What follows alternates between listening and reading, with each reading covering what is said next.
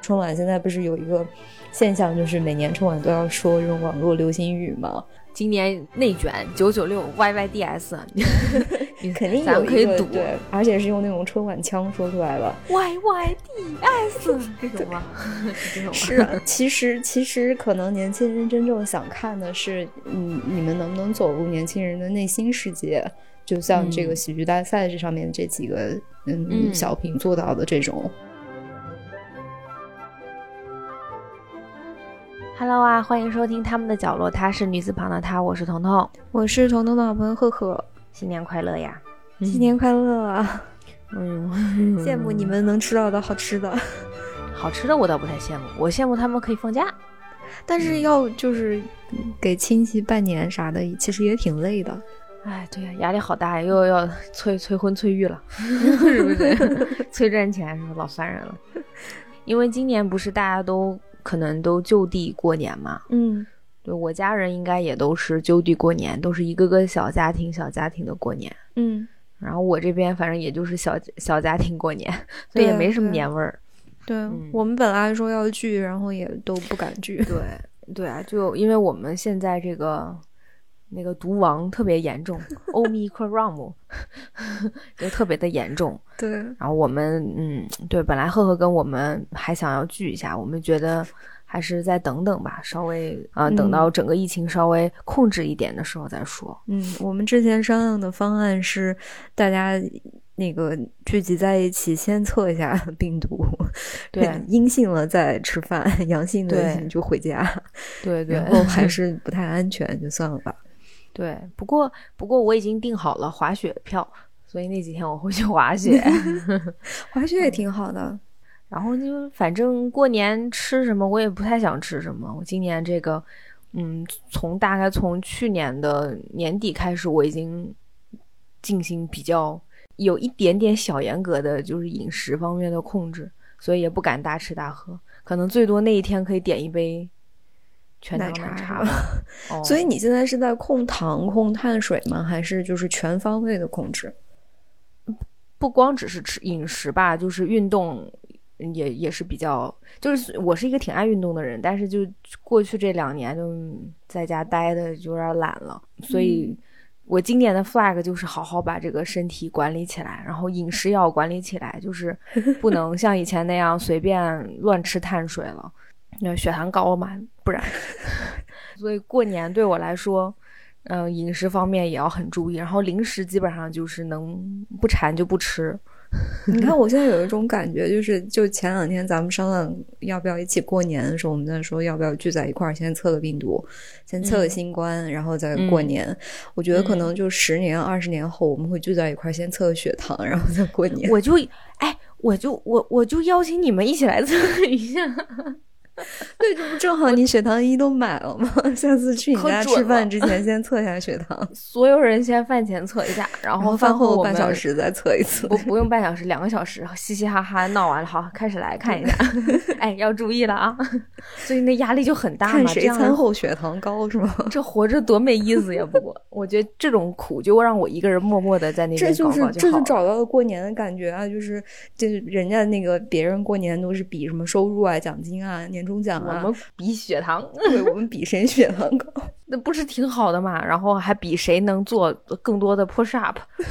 那我那我肯定输，我也不行，我一个做不了，我也一个都做不了，我一个做不了。对，嗯，哎呀，反正我们就是这个这年也没怎么没啥年味儿的准备着，嗯，然后春晚反正也就那样吧。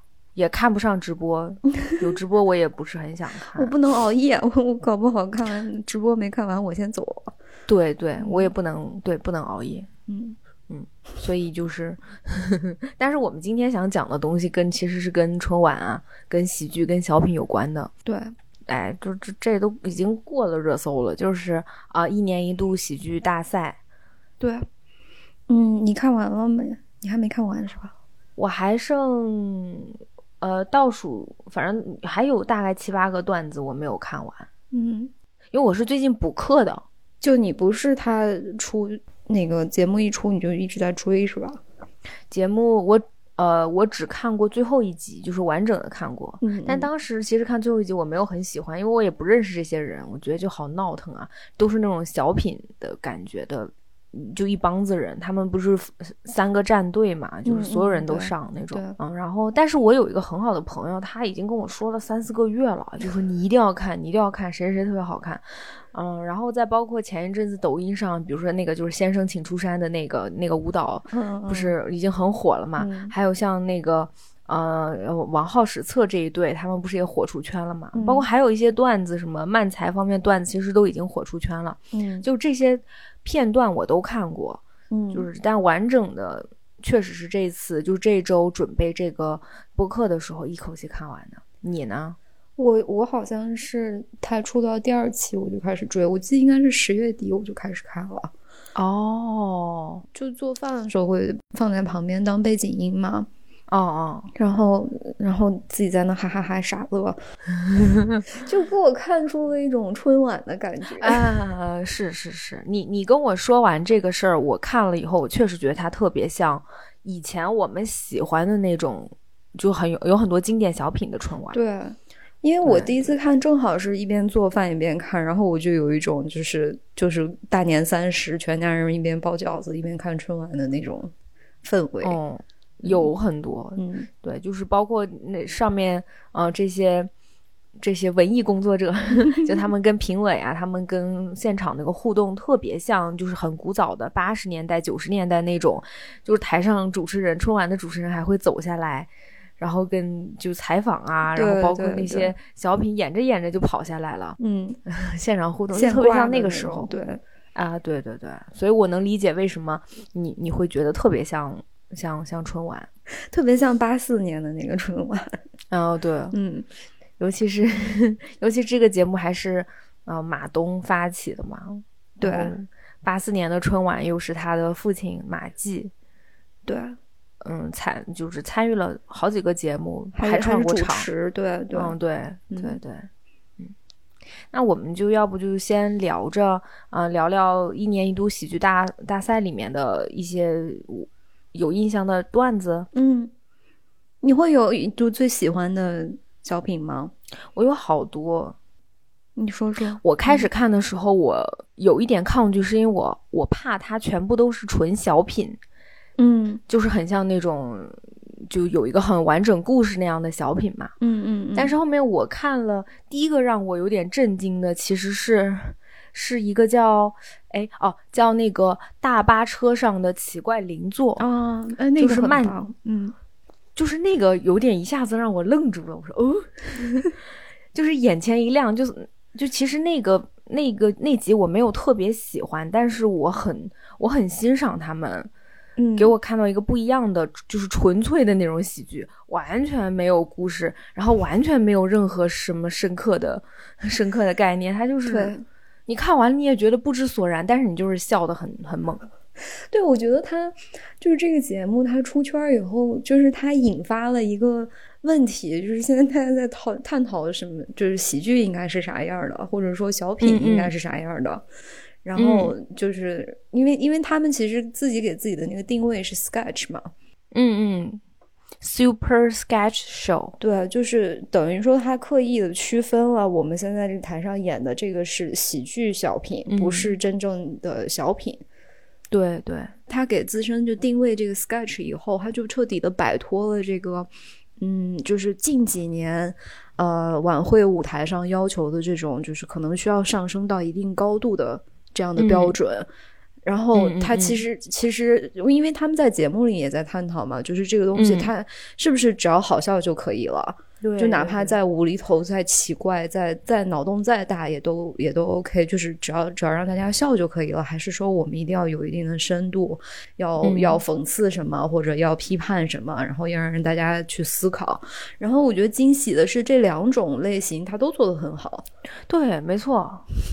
就就你刚才说的那个纯粹的那种搞笑嘛，你之前不是跟我推荐过一定要看《父亲的葬礼》的那 那个吗？嗯，我我后来想想，其实我看过，但我不知道那个叫《父亲葬礼》，我特别喜欢那一集，我也特别，那是我最喜欢的。哦，那个应该也是我的 top top top 三了，就莫名其妙，就是那种我觉得他又无厘头，又有点慢才，然后又又有点 sketch，然后毫无毫无价值，毫无故事。但其实他又特别有故事，因为因为就是他他是这个里面就是塑造了一个最复杂的人物形象的这样一个一个没有出现的一个人物。对，就你说这个这个父亲的这个人物，你要细细细细的去捋的话，这个人物可太复杂了，太太深刻了。是，然后它里面就是那种。就父子之间的情感，其实反倒挺真挚的。我觉得夫妻之间的感情更真挚。就是你说，你想看这个妈妈有多厉害，就是这个老婆多厉害。就是这个你，他背后你要去去仔细的分析的话，其实他还挺有深度的。对，嗯。但是你当时就不会，我我我印象很深，当时于和伟看完了这个，就是这是什么东西啊？就是为什么是这个样子？但是为什么这么好笑呢？对，就是我觉得他说出了我们的感觉，就是对啊，这个东西怎么这么，他很像我们以前看那个周星驰的那种东西，你觉得哇，什么玩意儿？但是哇，怎么这么好笑？就是嗯，有有一点那种感觉。对，因为其实可能就是很多人他看，特别是习惯了这种呃晚会小品的观众，可能可能年龄稍微大一点的这样的观众，他看这种无厘头的东西，他会觉得太夸张了。没有逻辑，我就想啊，如果我爸那个年纪看，比如说看这这这个，他一定看完看到一半就开骂了，什么玩意儿？这是什么？然后就全部得逼掉，唠唠什么玩意儿？对，这是什么东西？他根本都没有这个耐心看完的，嗯，就更别说看第二遍了，不想去了解，不想去理解他。对，我觉得会，就包括你就说到这种无厘头。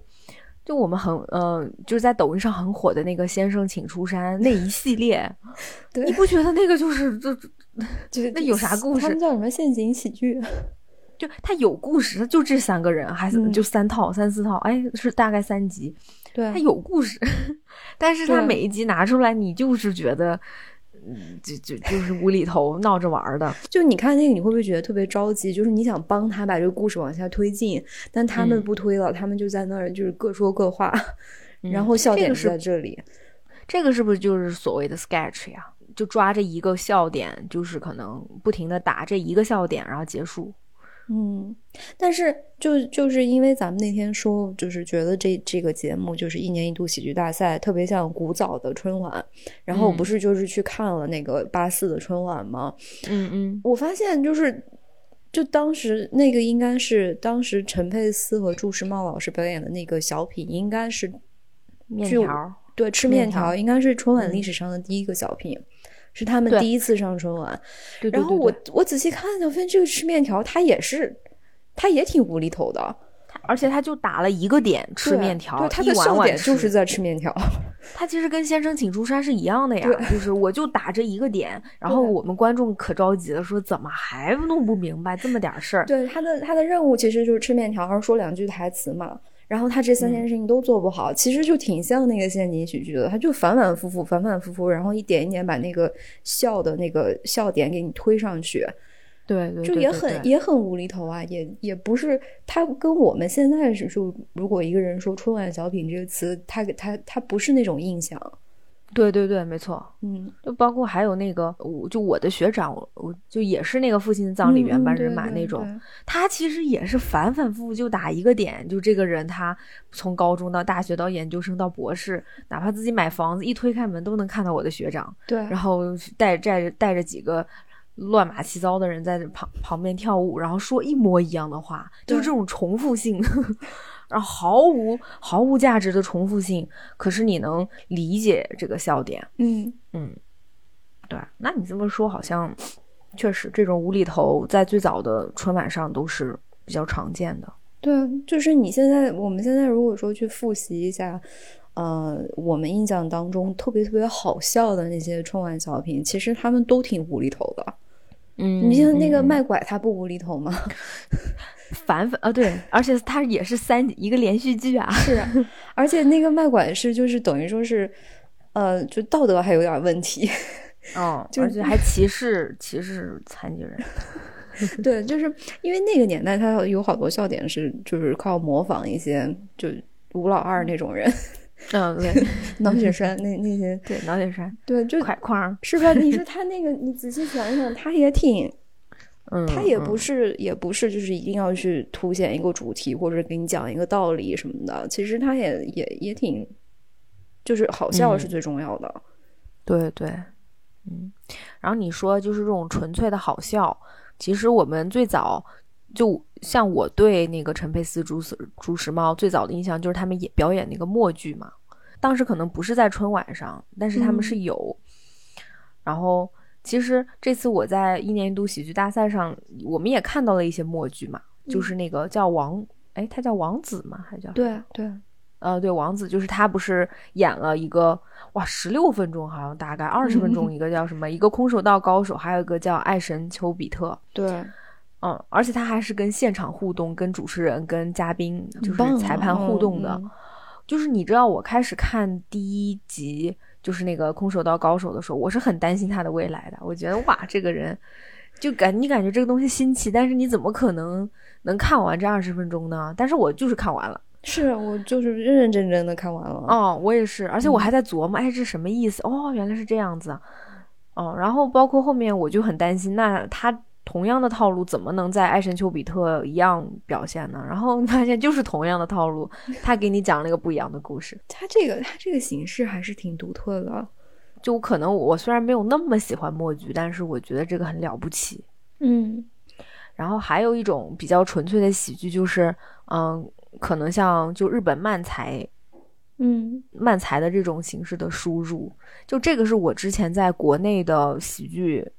反正喜剧节目里面没有看过的。嗯，你那个你平时会看漫才吗？我很早以前我看过有一部电影，它关于就是这个主人公想要就是成为漫才艺人的一个电影，一个日本电影。所以我对漫才的了解就是通过那部文艺电影。嗯 嗯，但我没有看过。我还真的就是我其实是看这些喜国内的喜剧综艺，了解到了漫才这个形式。但因为你也不看漫画是吧？不太不太看漫画，对。那像日日本那种动漫，你会看的多吗？不会，哦，就没看过。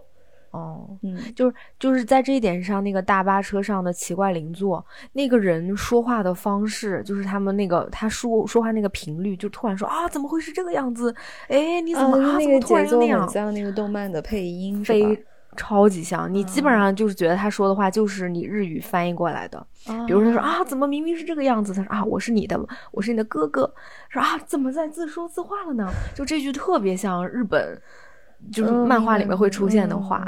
因为我那天不是看那个周六夜现场，嗯嗯嗯，嗯，就是所谓的 sketch 喜剧的鼻祖，嗯，周六夜现场。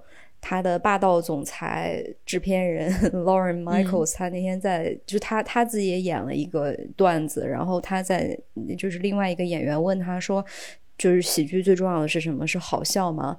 然后 Lauren 说不是，是节奏，是 timing。嗯，就是我觉得那个漫才他就体现的特别明显，就是其实不一定是要有很多的梗。就比如说，我们我们会讨论，特别是经由那个脱口秀大赛以后，很多人会讨论，就是谐音梗到底好不好笑。就其实谐音梗的笑点不在谐音梗本身，是在你什么时候说出来这个梗，而且跟频率也有关，说多了好烦人啊。对啊，就是所以就是有的人他他说谐音梗就是很好笑，比如说王建国，然后有的人说谐音梗就会冷场，但是有的时候那个笑点他又在那个冷场里面，然后大家冷场完了以后哈哈笑，对对。对，我觉得慢才是，嗯，我很同意这个慢才是非常依靠这种节奏的，它的速度就是要这么快。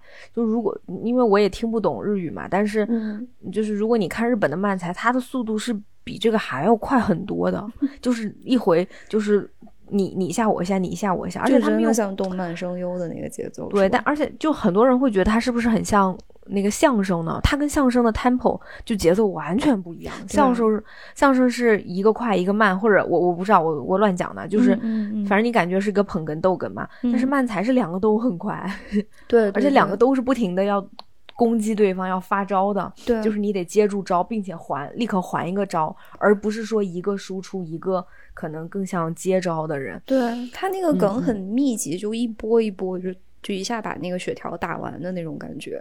对，就是你也稀里糊涂，你就觉得哇，好好笑啊。嗯，嗯。所以我觉得他们做的很棒，但是但是因为他们那个原班人马不是后面也做了父亲的葬礼嘛，其实我嗯。会觉得父亲的葬礼是一个呃结合漫才和无厘头做的更好的一个，就是更本土化的一个，对，我觉得我他是更喜欢。就是发挥了这一波整个台上每一位演员最最嗯。好的那一面，对、嗯，然后又用漫才的那个节奏把它表现出来了。对对，因为就是大巴车上的奇怪邻座，嗯，它是很像漫才，但它太像漫才了，它本土化有点儿有点儿吃力。可是父亲的葬礼就是完美，就是完美。哎，那你因为这个剧叫就是 Super Sketch Show 嘛，你觉嗯得有哪些节目是很像，比如说像周六夜现场 Sketch 这样的呢？三狗，三狗，哎，三狗是啥来着？你你给我三狗是一个组合，就是他们他们上那个、哦呃喜剧大赛第一个节目叫三狗直播间，哦，对对对对对对对，我想起来了，后面哎后面哦，对对对，后面就是他们，因为因为其实他们演完三狗直播间以后，就是现场包括这个可能弹幕里的观众就开始讨论这种到底是不是就是喜剧到底应不应该这个样子，就是完全没有节制的搞笑。他们把这个叫撒狗血嘛，哦，但是其实这个是这个应该是周六夜现场的一个一个类别。嗯嗯嗯嗯，然后我我觉得是后续就是可能他们有一点点嗯紧张，就没有完全的发挥出来他们的，没有把他们这个风格发挥到极致。嗯其实我觉得直播间那个非常好笑，啊，我记得那个那个是我最喜欢的，后面我记得还有一个有点类似直播间的，也是就是那个开会的那个哦，那个我就不喜欢了。，哦，那个我嗯，那个我那个就不是特别喜欢了。他也好笑，但是他没有那么，他就没有那个极致了，因为他们这种撒狗血风格就是一定要做到极致才可以。嗯，我觉得那个点外卖有点介似，就是类似于小品和这个 sketch show 之间了。对啊就是我觉得它不够，不够，不够狗血。也可能是人有点多，就是你看，啊对对对你看周六夜现场，他做这种特别特别特别撒狗血的段子的时候，就一般是最多四个人，嗯就四个比较主要的人，剩下就算哪怕有其他人都是搭戏的。然后嗯就是如果人太多的话，他那个狗血就撒不出来了，好像。而且那个他那个呃，就是直播间，它特别像周六夜现场里面那个固定栏目，就是不是每次会那两个主那那两个主持人出来播报新闻嘛？然后每次播报新闻，他中间或者最后都会再采访一个嘉宾，对假新闻，然后才假新闻啊假嘉宾，嗯假嘉宾，然后那个假嘉宾就在直播间开始一顿演啊，给你演，哇夸，他那一段特别像对直播间那那一段特别像后面他采访那个假 假嘉宾那块他，就是他那种风格，他就是要就是够够假，对，然后要够夸张，然后你演员就要够没底线，嗯，就是。嗯嗯如果说如果说演员自己自身会对这种东西有顾虑的话，会觉得我是不是演的太夸张了？我们这个东西是不是太狗血了？你整个的效果就打折扣了。而且他们，呃，好笑就是在他们以这种类似好像真实社会真实生活中的这种采访的形式去讲一件好根本不可能发生的事情，就是就就我又要提到那个那个冰川事件了，就是 就是。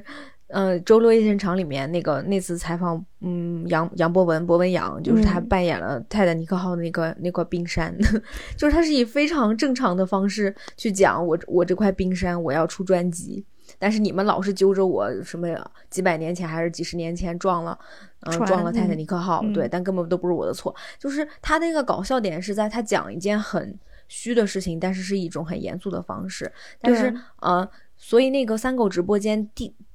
直播间那场就很符合这一点，就他们在用一个看似我们生活中比较正常的方式去讲一件不不太可能发生的事儿，就对，就在直播间卖艺嘛。对啊，对啊。可是后面的那个就是点外卖，你就觉得这事儿太太实了。对，我会觉得太实了，因为点外卖，他这个题目一出来，我已经想到了他会说哪些点子，就是他已经他他不是那种纯为了搞笑而搞笑的那种。对，他会想要去做一些，嗯，可能讽刺啊或者暗 喻啊什么的，就是就是他给这个东西加了很多价值在里面。对对对，是，嗯，哎，但是说到就是这种小品嘛，我我觉得之前我比较担心他这些小品会有那种什么上升到高度啊，然后 说着说着就大家都哭了什么的，我特别担心。然后我看下来发现，我几乎都很喜欢，哎，就是。嗯，哪怕是像那种经典春晚小品那种紧贴时事的故事的，就原原类的小品，我也都很喜欢。嗯，哎，那你就是因为我们刚才说这种特别无无厘头的东西，你觉得我们会觉得就是年龄大一些的观众可能会接受不了吗？嗯，但他也做了，就是喜剧大赛里面也做了一些特别特别接地气的，嗯，就是反映真实普通人生活状态的这种。就比如说那个时间都去哪儿了啊！我好喜欢那个。你觉得那个他会就是就是，比如说中年的观众，像我们父母那一代人的观众，他能他能接受吗？他能感感受到这个里面在传达的信息吗？时间都去哪儿了？我觉得我们的父母辈绝对发现，绝对有感触，因为他们一天到晚看头条刷，哇，他们刷抖刷抖音比我们厉害，他们发那个朋友圈可比我们强，他们发他们看那些公众号可比我们狠啊。对，他们的时时间去哪儿了？屏幕使用时间真的比我们多很多。是啊，而且他们他们这个在上面互动的时间，姐妹们兄弟们之间聊天的时间不会比我们少的。对，那个我相信他们懂的。啊，包括还有那个我特别喜欢，就是那个谁杀死了周日？嗯，那个还有那个，对，我觉得那个他们也应该懂。但我最喜欢的其实是我看的第一个，就是那个互联网体检。啊，对对对，那个我觉得我们父辈可能不一定能完全不能不一定能百分百了解，但是他们用不到。对对，但是只要平时在网上冲浪的人，应该每一点都中。就我觉得这几个节目完全都可以上春晚，还有那个就是就是阻止老爷爷给嫦娥七号打钱诈骗那个。哦，对对对，那个那个很哇，那很春晚啊，那个非常春晚，我觉得。对啊，那个简直就是可以，就直接可以搬上春晚。就是比如说，可可能春晚要几个有名的人吧。对，anyway，他们直接可以上去了。嗯，还有那个，还有有一个。我觉得是有点类似春晚的，但我们父辈肯定不懂，就是那个偶像服务生。啊，对对对，我跟你说那个，我都没太没看太懂，因为你没看，嗯，我没看过那种偶像选秀节目嘛，然后我还得就是稍微查一下他那个梗到底是什么意思。你只要看了几集，你就随便找一个偶像这种选拔节目看个一两集，你就完全明白了，就真的是一模一样。我特别喜欢那个。嗯，就是，那又我觉得又有一个问题，就是他那些可能现在创作春晚的，呃，就是比如说编剧或者导演这些创作者，他们可能，呃，应该是我们父辈或者就比我们大几代人的这样的年纪，然后可能他们很努力的想要去吸引年轻一代的观众，所以春晚现在不是有一个现象，就是每年春晚都要说这种网络流行语嘛。今年我内卷 九九六 Y Y D S，肯定咱们可以赌，对对，肯定有个中，而且是用那种春晚腔说出来的 Y Y D S 这种吗？是这种是，但是就是其实其实可能年轻人真正想看的是，嗯，你们能不能走入年轻人的内心世界？就像这个喜剧大赛这上面这几个嗯小品做到的这种，嗯嗯嗯嗯。因为春晚它毕竟是，虽然它想吸引年轻观众，但它毕竟是面对全年龄层的观众，对 对，所以嗯，我觉得能有一两一有一个都已经不错了吧，嗯，而且春晚小品还是近几年他们还是会要上价值嘛。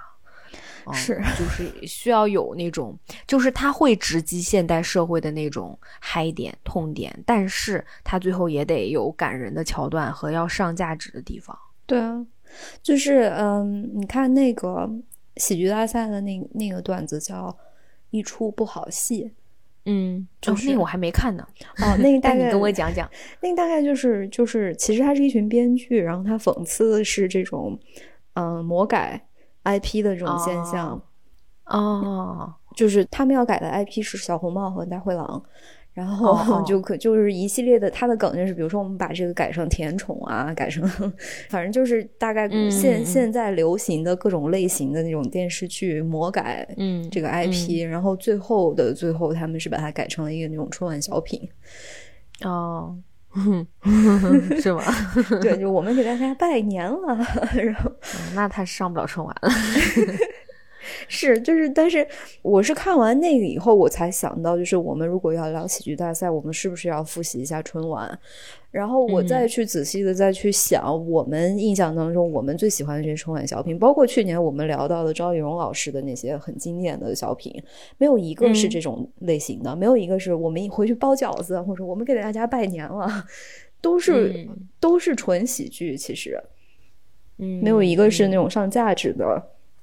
就我发现这几年大家对春晚小品这个概念的理解其实有一点点变了，不是，那是因为就是变了呀。就春晚小品本身变了，对是啊，嗯因为我们喜欢的都是九几年的了。对其实对吧？就其实最近这几年，嗯，都是变了。嗯对，但有一个，你就说到这个上价值，嗯，你记得有一个叫那个最后一课，就是那个讲表演的，嗯嗯，就是是那个一个戏剧学院的高材生，最后在密室逃脱演僵尸，结果工作的时候碰见自己老师的那个。嗯，那个我很喜欢，嗯哇，我觉得那个好悲伤啊，那个真的就是 笑中带泪，心酸的让你难过。但他上的就不是那种价值，对对，他上的是一个个人价值，就是这个一个个人面对的一个悲剧，他要怎么去战胜自己。他们那个系列就是那两个演员叫什么张弛和蒋龙。嗯，蒋龙对初心组合，他们这几个系嗯列其实都特别的周星驰小人物的那喜剧个之王那种感觉，嗯，对，还有那个哎，是那个这个杀手不大冷，是不是也是他们的？，对，那个也有点无厘头，还有点歌剧，很像那种，真的很像周他们。其实他们的四个小品讲的都是一个故事，是一个那个坚持想要做演员，但是嗯，生活很不如意的这样一个追梦人的故事。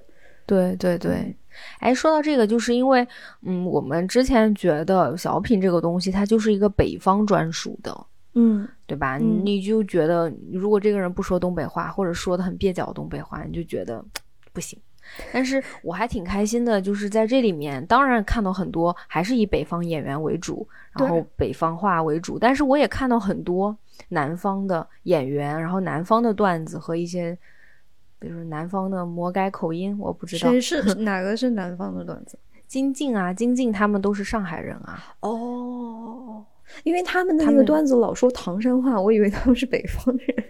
但其实他们都是上海人哎，就是就其实有几个段子，就是他们会讲就很精致的女性的那块儿。哦，对对对，我我其实会希望他们多讲一点，比如说关于上是比如说上海女女啊，是就上上海小姑娘那种精致的，嗯嗯嗯嗯但是可能他们觉得还是走北方话比较比较稳妥吧。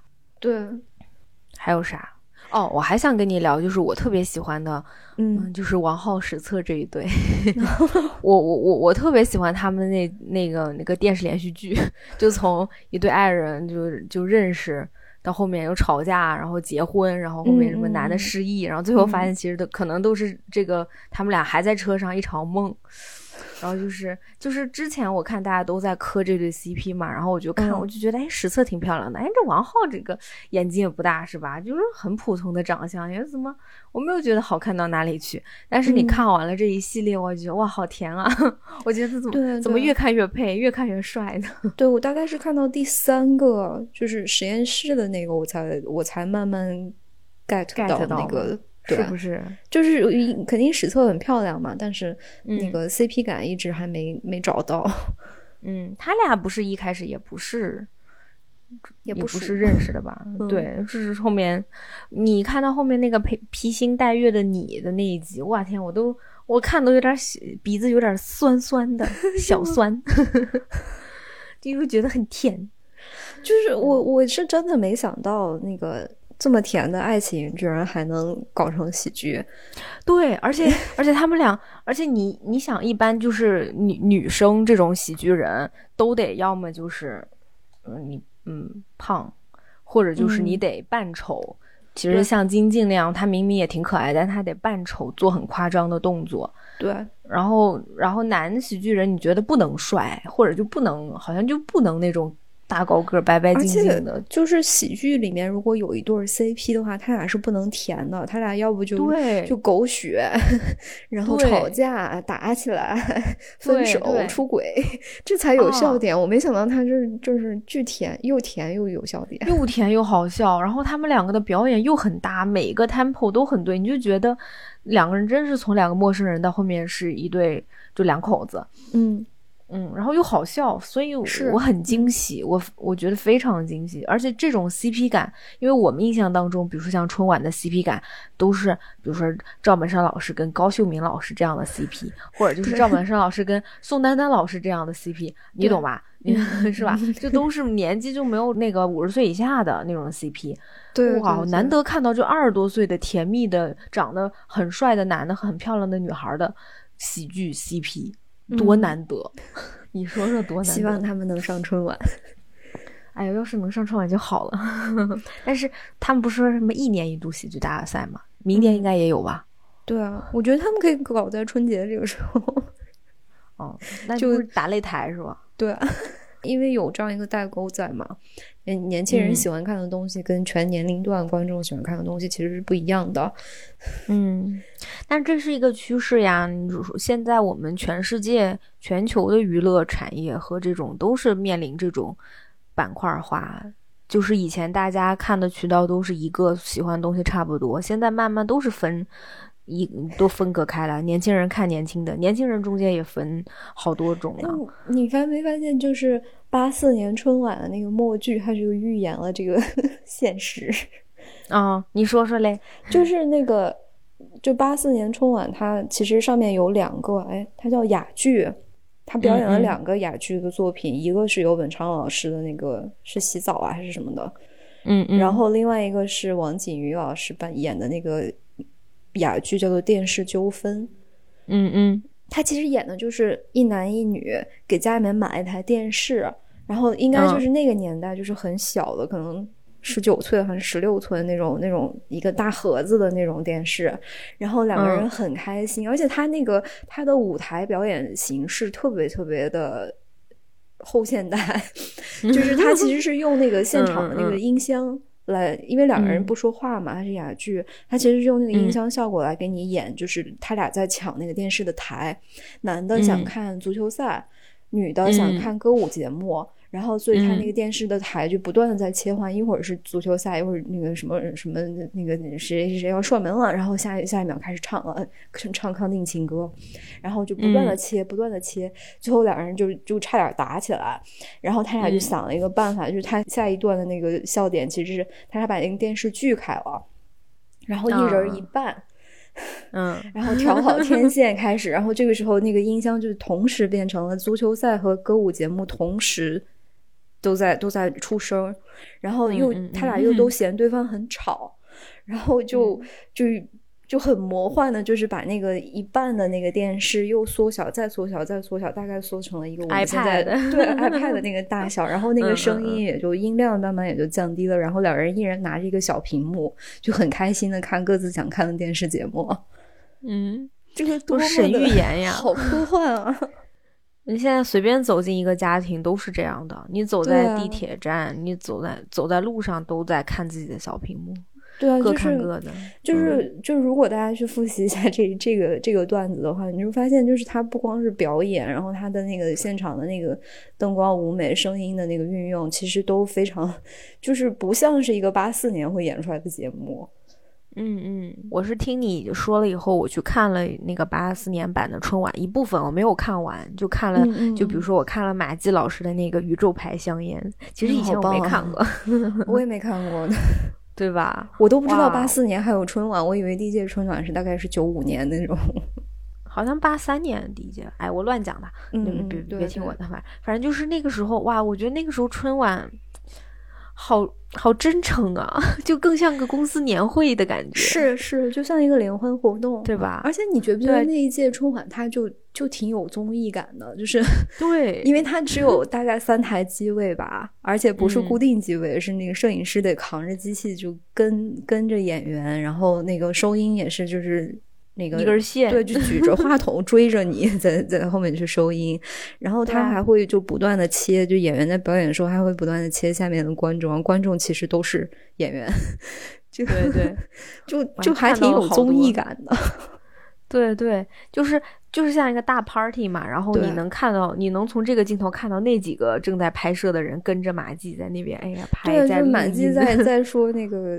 呃，宇宙牌香烟，然后下面陈佩斯在笑，就是这样的镜头，对，对，然后大家笑的，就是大家真的是，你看那个时候没有手机啊，就真的全身心的投入在看表演、看节目，笑的好开心，对，然后你觉得？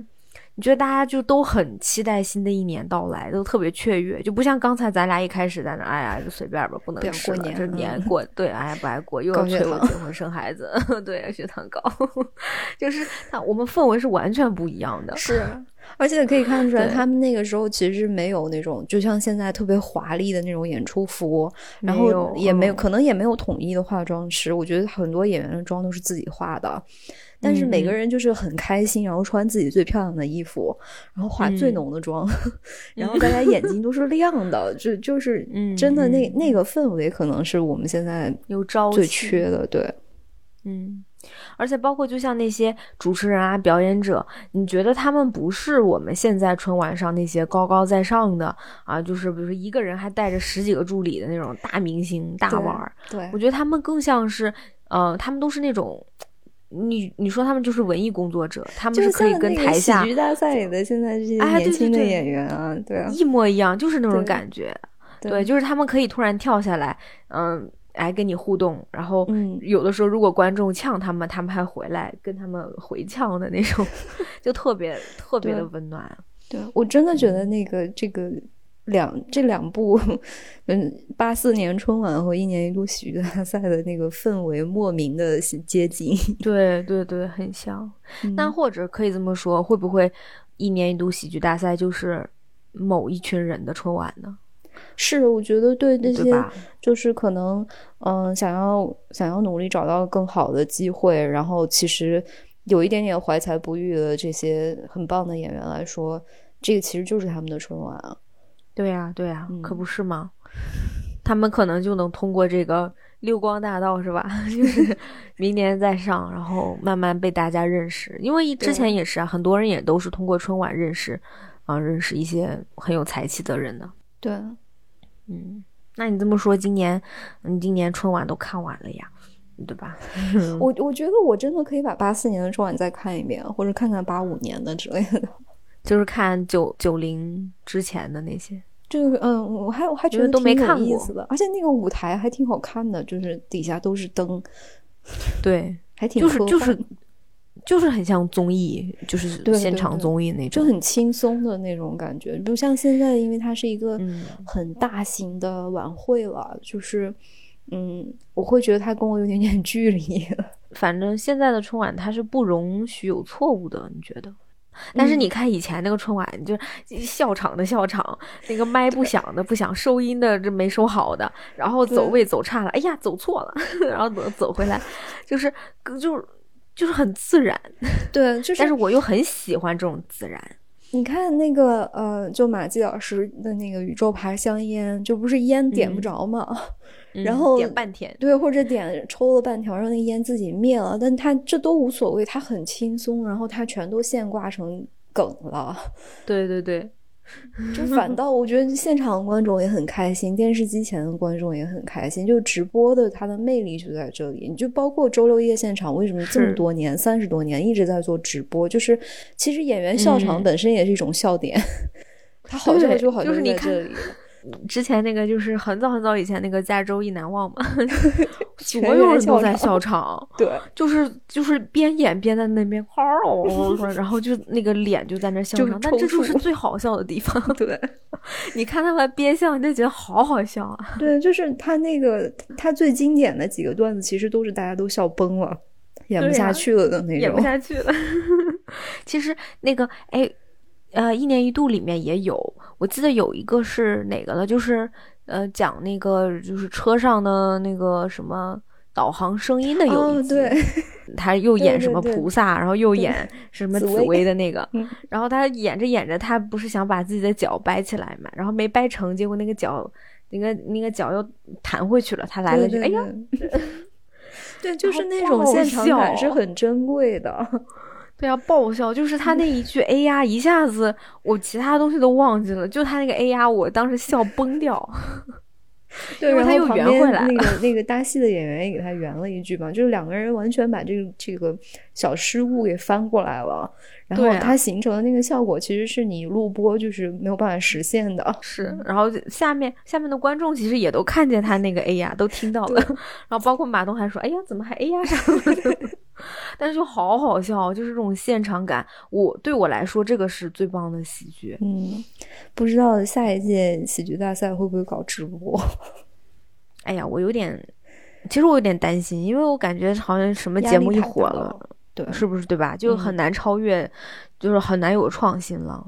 嗯，对。但是我又很相信马东，因为我觉得他，嗯，从最开始《奇葩说》的，嗯，就是至少前三四季的《奇葩说》吧，我还是每一集都有惊喜的。嗯，他的眼光真的很准，包括月月下我也很喜欢，所以，嗯，哎呀，幸好谢谢你那个有这个提案，不然我可能。到现在都没有看哎，谢谢喜剧大赛，真的很很开心。嗯，肯定是要谢谢他的，但是就是，嗯，之前我也一直没看，就正好那不就过年，你可以 接着把它看完。其实就是一点我们对嗯喜剧大赛这里这里这里的一些小想法。嗯，我们说的不准的地方就是您见谅啊。对。嗯，祝大家新春快乐吧！希望大家都能吃好喝好，嗯，过个好年。嗯，对，过个好年。对，那我们就下次再见了。嗯，我们二月十四号回归，好像是。啊，是吗？哎呦，我都忘了。行，那我们休一周。我们下次再见了。嗯，感谢收听，拜拜，拜拜呀。